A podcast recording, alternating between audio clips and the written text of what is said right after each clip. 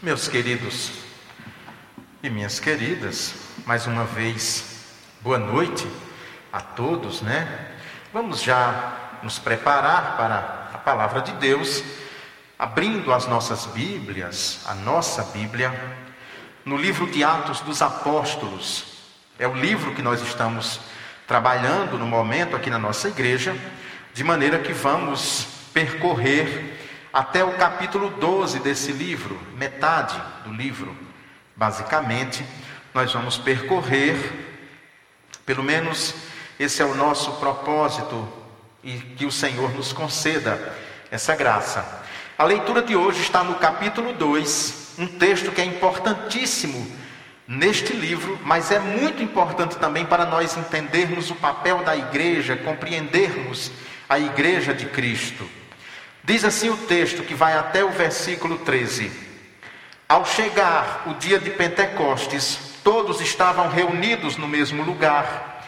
De repente veio do céu um som, como de um vento impetuoso, e encheu toda a casa onde estavam sentados. E apareceram umas línguas como de fogo, distribuídas entre eles, e sobre cada um pousou uma. Todos ficaram cheios do Espírito Santo e começaram a falar em outras línguas, conforme o Espírito lhes concedia que falassem. Estavam em Jerusalém judeus piedosos de todas as nações que há debaixo do céu. Quando o som foi ouvido, a multidão se aglomerou e todos ficaram confusos, pois cada um os ouvia falar na sua própria língua. E perplexos e admirados diziam uns aos outros: Por acaso estes que estão falando não são todos galileus?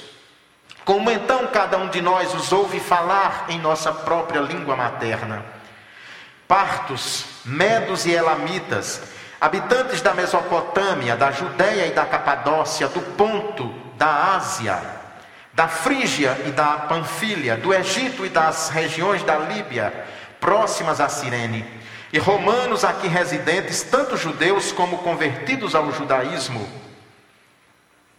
crentes e árabes, cretenses e árabes, todos nós os ouvimos falar das grandezas de Deus em nossa própria língua. E perplexos e pasmos, todos diziam uns aos outros: O que isso quer dizer? Mas outros, zombando, diziam: Eles estão embriagados com vinho. Curve sua cabeça, vamos orar. Bendito Deus, amado Pai. Senhor, que o teu Espírito Santo, este mesmo Espírito, que naquele dia desceu sobre tua igreja, vivifique a nossa igreja, esta que se reúne aqui, a igreja que está presente neste templo e a igreja dispersa pelo mundo inteiro, que também se reúne através das redes sociais. Nós cremos no poder do Espírito e cremos que é o teu Espírito Santo que nos une, que nos move, que nos revela o seu Filho Jesus Cristo. Que o teu Espírito Santo trabalhe nosso coração, trabalhe a nossa mente, os nossos ouvidos, o nosso falar, para que a mensagem de boa nova anunciada nesta noite seja para a edificação de sua igreja, hoje e sempre, no nome de Jesus. Amém. Hoje, talvez o fenômeno mais é, é, conhecido e, e, e falado na igreja é o pentecostalismo ou o neopentecostalismo. Ganhou o mundo esse movimento. Tem a vertente protestante, que nós chamamos de movimento pentecostal ou neopentecostal, mas há também uma vertente católico-romana que é a renovação carismática católica. Todos esses grupos, de certa maneira, são herdeiros de um fenômeno que alegam ter acontecido nos Estados Unidos, na rua Azusa, no início do século, estavam naquele dia crentes reunidos na igreja e eles disseram depois, eles testemunharam a outras pessoas que naquela igreja, naquele dia, tinha acontecido esse mesmo fenômeno que houve em Jerusalém no dia de Pentecostes, que o Espírito Santo desceu sobre aqueles crentes fazendo os mesmos sons, as mesmas labaredas, e que eles teriam falado em línguas, e a partir daí então eles foram desenvolvendo o dom da glossolalia, que é o falar em línguas.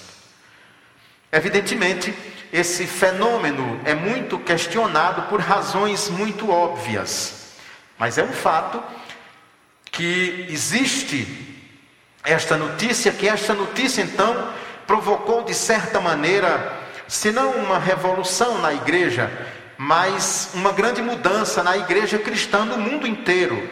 O mundo inteiro você vai encontrar, onde existem cristãos, você vai encontrar ali a presença de carismáticos, de pentecostais ou de neopentecostais. Aqui mesmo no Brasil, nós vemos a quantidade de igrejas e de experiências todas começaram a partir deste evento que alegam ter acontecido na rua Azusa. Lucas, quando nos relata o Pentecostes, é interessante nós observarmos algumas questões, inclusive para termos uma visão bíblica a respeito do próprio movimento pentecostal ou do neopentecostalismo, como ele é propagado, difundido e vivido e experienciado pela comunidade cristã. Lucas, não se esqueçam, dos escritores do Novo Testamento, é aquele que mais se aproxima do modelo de um historiador moderno, porque ele pesquisou e relata os acontecimentos com cuidado, com com zelo. Neste dia em Jerusalém, no Pentecostes, essa era uma festa importante chamada Festa das Semanas, que os judeus, naquele momento, no judaísmo palestinense do segundo templo, eles comemoravam naqueles dias a entrega da lei a Moisés no Sinai, a renovação da aliança. O nosso Deus, e nós cantamos aqui, o nosso Deus é um Deus de alianças. Ele fez muitas alianças no transcorrer da história, ou uma mesma aliança renovada várias vezes. Que essa aliança é feita, nós vemos o primeiro sinal dessa aliança já em Gênesis 3,15, no proto-evangelho. Ele faz uma aliança, ele quer salvar o homem perdido. Depois ele faz uma aliança com Noé, nós nos recordamos dessa aliança com Noé, quando ele diz que a partir daquele dia deixa um sinal, o arco-íris, esse é o sinal de minha aliança contigo, que eu não vou mais devastar a terra da maneira como o fiz. Mas depois Deus faz uma aliança com Abraão, depois, muito tempo depois, Deus faz uma aliança com o povo no Sinai, que é a mesma aliança, renovada vez por vez. E entrega então a lei a Moisés, o Pentateuco, a Torá. Pois bem, os judeus se reuniam em Jerusalém durante essa festa, a festa das semanas, para celebrar esse grande acontecimento. E vinham judeus do mundo inteiro para Jerusalém naquele momento. Os judeus tinham sido dispersos desde a invasão de Nabucodonosor, a invasão da Assíria um pouco antes, e Nabucodonosor depois espalhou os judeus pelo mundo inteiro. Mesmo eles retornando no tempo de Ciro, rei da Pérsia, muitos permaneceram nos seus países, onde eles já viviam, onde tinham constituído família e amizade. Nós estamos na escola bíblica estudando a história de Esther, que é um exemplo de judeus que não retornaram a Jerusalém, que ficaram no exílio. Mas eles vinham em datas especiais, eles vinham por ocasião da Páscoa e vinham também por ocasião do Pentecostes, que leva esse nome porque são 50 dias do Pentecostes, da Páscoa até o Pentecostes, são 50 dias. Penta, cinco em grego, né? Então, eles se reúnem, estão reunidos ali, e a igreja de Cristo estava então amedrontada. O Senhor tinha sido morto, mas mesmo tendo ressuscitado dos mortos, mesmo tendo ascendido aos céus, mesmo tendo retornado, digamos assim, ao trono de Deus, a igreja estava assustada, amedrontada. Os discípulos tinham medo, porque sabiam como Aquele grupo de judeus que havia entregado Jesus às autoridades romanas tinha agido e como poderia agir na vida de qualquer um deles. A igreja estava com medo, estava amedrontada. Mas o Senhor, quando foi, ele disse: Eu vou, mas eu vou mandar o Paráclito, o Espírito Consolador sobre vocês. E neste dia então, esse fenômeno extraordinário acontece. Eles estão 120 aqui O texto registra 120, eles estão 120 reunidos no lugar.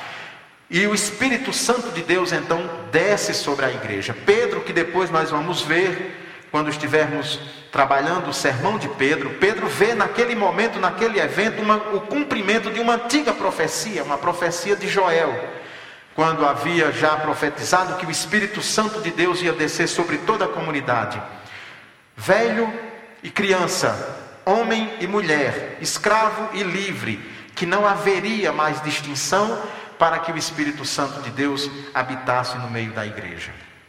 E aquele fenômeno então acontece, eles ficam evidentemente assustados porque aparecem umas línguas como de fogo, Lucas diz, não é língua de fogo, aparecem umas línguas como de fogo. Ele está criando um comparativo. Distribuídos entre eles e sobre cada um pousou uma. Todos ficaram cheios do Espírito Santo e começaram a falar em outras línguas conforme o Espírito lhes concedia que falassem. Quando nós vemos lá em 1 Coríntios Paulo tratar da questão da glossolalia ou dos dons do Espírito, nós vemos que esse falar em línguas aqui de Atos dos Apóstolos é diferente daquele da comunidade coríntia, é bem diferente. Aqui, como nós vamos ver, eles então começam a falar e todas as pessoas ali presentes os escutam cada um em sua língua materna, em sua língua natal no lugar do lugar de onde eles tinham vindo. E ali, como nós vimos no relato lucano, havia gente de todo o mundo conhecido. Havia judeus de todas as regiões que nós pudéssemos imaginar no mundo antigo. Estavam aqueles dias em Jerusalém para celebrar a festa das semanas, essa festa tão importante para todos os judeus. Esse evento, a descida do Espírito Santo, ele nos lembra o evento de Babel, na sua forma inversa. Evidentemente, não há um, uma comparação tão precisa, porque Babel permanecemos falando em línguas distantes, mas ali então o que houve em Babel, que foi a confusão das línguas, agora nesse evento de Pentecostes nós vemos que Aqui existe um vislumbre de como seria ou de como será o mundo restaurado, o mundo de Deus restaurado, quando não haverá mais nem diferenças linguísticas entre as pessoas. Se em Cristo as nossas diferenças não existem, se todos nós somos iguais em Jesus Cristo, não há diferença se é homem ou mulher, criança ou adulto, negro ou loiro, brasileiro ou chinês, todos somos um em Cristo. Com o Espírito Santo, com este evento aqui, nós percebemos que quando houver a restauração da criação de Deus, e é isso que nós aguardamos, quando nós dizemos Maranata, quando nós dizemos Vem Senhor, muito mais do que esperar que sejamos levados para o céu, a Escritura está dizendo que o Senhor vem para restaurar toda a terra. Então aqui há também esse vislumbre de como seria um mundo habitado plenamente pelo Espírito Santo de Deus, quebrando então inclusive as barreiras linguísticas. Lucas diz aqui que estavam em Jerusalém judeus piedosos, judeus que tinham ido naqueles dias em Jerusalém para para rezar, para orar ao Deus de Israel, para levar suas ofertas para o templo de Jerusalém, para adorar o Deus verdadeiro na cidade santa, em Jerusalém, em Sião.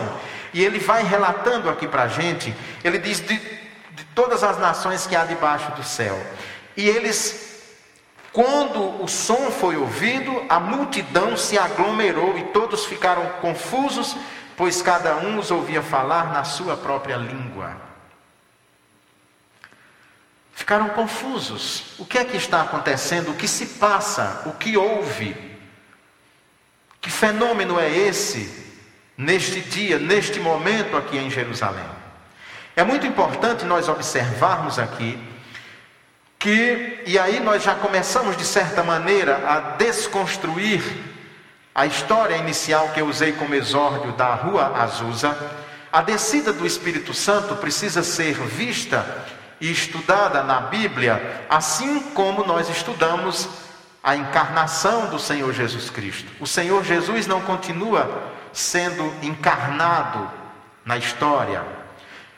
Nós devemos analisar e enxergar biblicamente a descida do Espírito Santo como a morte e a ressurreição do Senhor Jesus Cristo.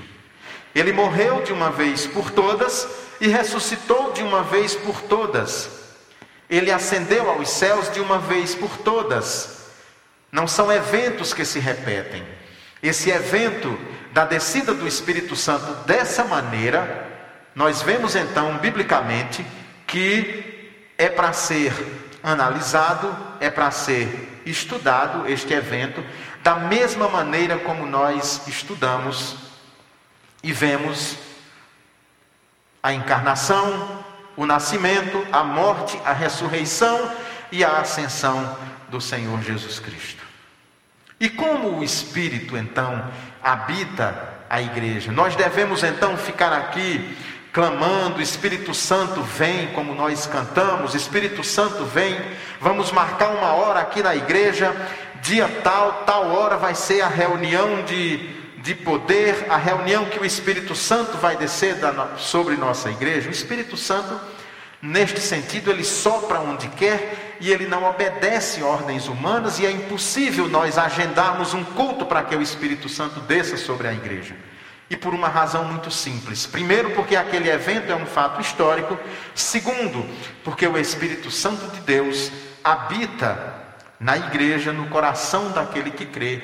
Porque só crer, só acredita em Jesus Cristo, só professa que Jesus Cristo é Senhor aquele cujo Espírito Santo de Deus o revelou.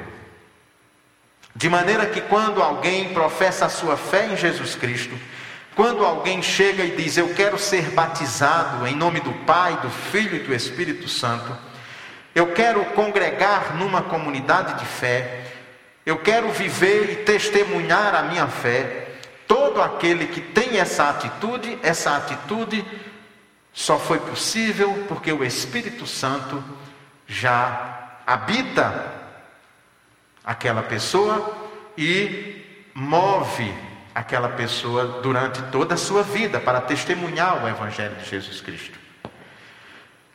Muitas vezes nós ouvimos que a igreja presbiteriana é muito fria e que a igreja presbiteriana eu já ouvi que a igreja presbiteriana, nós não somos habitados pelo Espírito Santo de Deus, porque muitas vezes as pessoas imaginam que o mover do Espírito Santo de Deus só existe quando as pessoas gritam, choram, se emocionam, se desesperam. Vocês já conhecem essa velha história, eu sempre digo que quem quiser ter fortes emoções neste sentido, precisa ver um bom filme ou então uma partida de futebol, porque ali é o lugar onde você vai poder extravasar todas as emoções. Na igreja, evidentemente, há momentos que nós nos emocionamos, há momentos que a palavra de Deus nos emociona, há momentos que o canto nos conduz a rios de lágrimas de emoção. Mas nós não podemos confundir esse, esses comportamentos com a presença do Espírito Santo, no sentido de desqualificarmos aqueles cultos onde a emoção não se faz presente. Há então toda uma confusão e muitas pessoas buscam então na igreja essa emoção, esse extravasar. O Espírito Santo de Deus está na igreja e o Espírito Santo de Deus, o espírito de profecia, é justamente o espírito que nos move a expor a palavra de Deus, a testemunhar Jesus Cristo. Essa é a ação do Espírito. Nós vemos aqui esse grupo, depois que recebe, recebe o Espírito Santo de Deus, nós vamos ver que Pedro faz um longo sermão e depois disso, então, a igreja vai para o mundo, para o agir no mundo, para o testemunhar, para anunciar Jesus a todos os povos e nações. Mas muitas pessoas buscam na igreja apenas a satisfação de seus sentidos, de seus instintos, buscando emoção. Nós vemos cada, cada coisa louca de vez em quando em cultos. As pessoas pulam, dançam, gritam, fazem todo tipo de loucura e ainda dizem que estão agindo sob a ação do Espírito Santo. O Espírito Santo de Deus, onde ele habita, não existe desordem, muito pelo contrário, existe ordem e equilíbrio. Historicamente, é isso que nós vemos. Uma pessoa é totalmente fora de si, entregue às drogas, à bebida, entregue às suas emoções, quando ela diz sim, quando ela recebe Jesus, verdadeiramente passa por um processo de conversão, a sua vida muda. O Espírito Santo de Deus, então, é um princípio de ordem, digamos assim, e não de loucura, e não de insanidade. E este evento que aconteceu naquele dia em Jerusalém, nós podemos observar que daquela maneira, daquela forma, é um fato histórico, tal qual a encarnação, a morte, ressurreição e ascensão do Senhor Jesus Cristo. É tratado dessa maneira. Nós não vemos mais na Escritura esse fenômeno, digamos assim, acontecer dessa mesma maneira, com essa mesma intensidade. Não dessa maneira. E todos ficam então admirados por causa desse agir do Espírito na vida daqueles homens simples, galileus. Pedro era semi-analfabeto, ali não tinha nenhum grande intelectual naquele grupo, principalmente Pedro, que era um pescador, um homem rude, um trabalhador braçal. E o Espírito então desce sobre aquele grupo de pessoas e, e toda Jerusalém presente na cidade naquele dia fica admirada, extasiada. E muitos então ficam perplexos. Muitos ficam perplexos e falam uns para os outros: o que isso quer dizer? O que é que está acontecendo? As pessoas não sabiam, as pessoas desconheciam o que, estavam, o que estava acontecendo naquele momento. E aí, o versículo 13 diz: Mas outros, zombando, diziam: Eles estão embriagados com vinho. Mesmo diante de todos esses fenômenos, ainda assim houve quem resistisse ao que estava sendo presenciado naquele dia em Jerusalém. Meus queridos, por mais que nós testemunhemos, por mais que nós falemos de Jesus, por mais que nossa experiência cristã seja autêntica, profunda, e se assemelha ao Senhor Jesus Cristo, ainda assim haverão aqueles que vão resistir à fé. Ainda muitos não acreditarão. Muitos dirão que o que nós estamos falando não existe, que é ilusão, que é histerismo, que é falta de conhecimento científico que é falta de maturidade, vão encontrar mil desculpas. Naquele dia, naquele dia em Jerusalém, o que eles vão dizer é algo muito simples. Eles estão bêbados, estão cheios. Ora, esse evento aconteceu às nove horas da manhã, cedo. Salvo aquele que passou a noite toda numa festa, bebendo, tomando vinho ou cerveja ou uísque, ou seja lá o que for, dificilmente alguém se levanta cedo e às nove da manhã um grupo tão grande já estaria bêbado. Mas aqueles homens e mulheres, testemunhando o agir do Espírito Santo na vida daquelas pessoas, preferiram dizer que elas estavam bêbadas em vez de se renderem a Jesus em vez de se renderem à ação do próprio Espírito em suas vidas. Esse texto, então, abre para nós grandes reflexões. A primeira grande reflexão é pensarmos no movimento pentecostal e neopentecostal que cresce no mundo. Quais são suas bases bíblicas? Onde que está fundamentado? Essa é a primeira grande questão. Como é o agir do Espírito na vida da igreja? Como isto acontece? E o que de fato se sucede àquele que o Espírito Santo de Deus levou até Jesus Cristo? E por fim, o grande desafio é o enfrentamento com a incredulidade. O mundo jaz na incredulidade. Mas não é fácil nós conversarmos com as pessoas incrédulas, porque nem sempre nós estamos preparados para isso.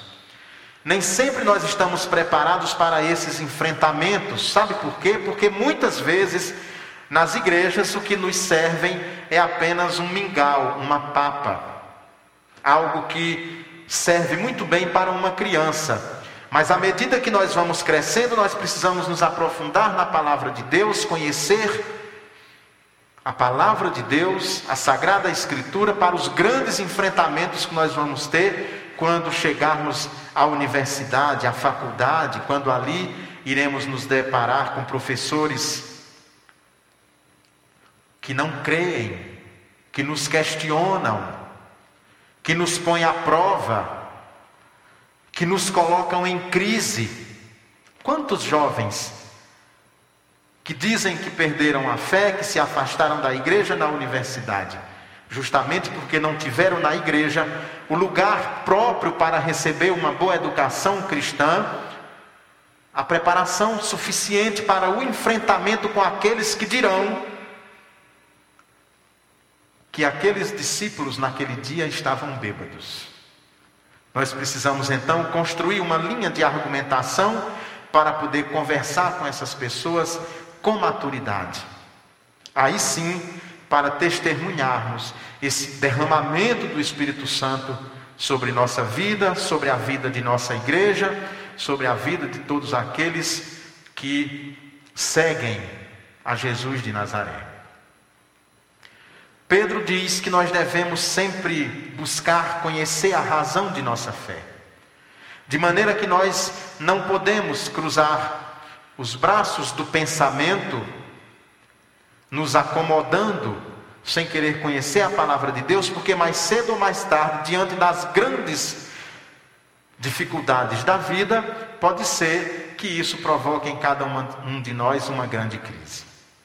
Que nós então nos recordemos disso, que nós possamos, com toda a igreja, testemunhar o derramamento do Espírito Santo aquele dia em Jerusalém e na vida de cada um de nós que cremos em Jesus Cristo. Vamos ficar de pé, vamos orar. Bendito Deus, amado Pai, muito obrigado, Senhor, por mais um domingo, muito, muito obrigado por mais um culto, Senhor. Que o Senhor permaneça com Sua igreja, nos animando, que Teu Espírito Santo, ó Pai, nos vivifique, que Teu Espírito Santo nos comova, que Teu Espírito Santo provoque na nossa vida pessoal o mesmo que provocou naqueles homens e mulheres que, intrépidos, sem medo, saíram pelo mundo anunciando Jesus, em nome de quem eu oro. A graça e a paz do Senhor Jesus Cristo, o amor de Deus, a comunhão e as consolações do Espírito Santo estejam com todos vocês. Abençoe-vos o Deus Todo-Poderoso, o Pai, o Filho e o Espírito Santo. Fiquemos todos debaixo da graça e da misericórdia de Deus e boa semana para todos.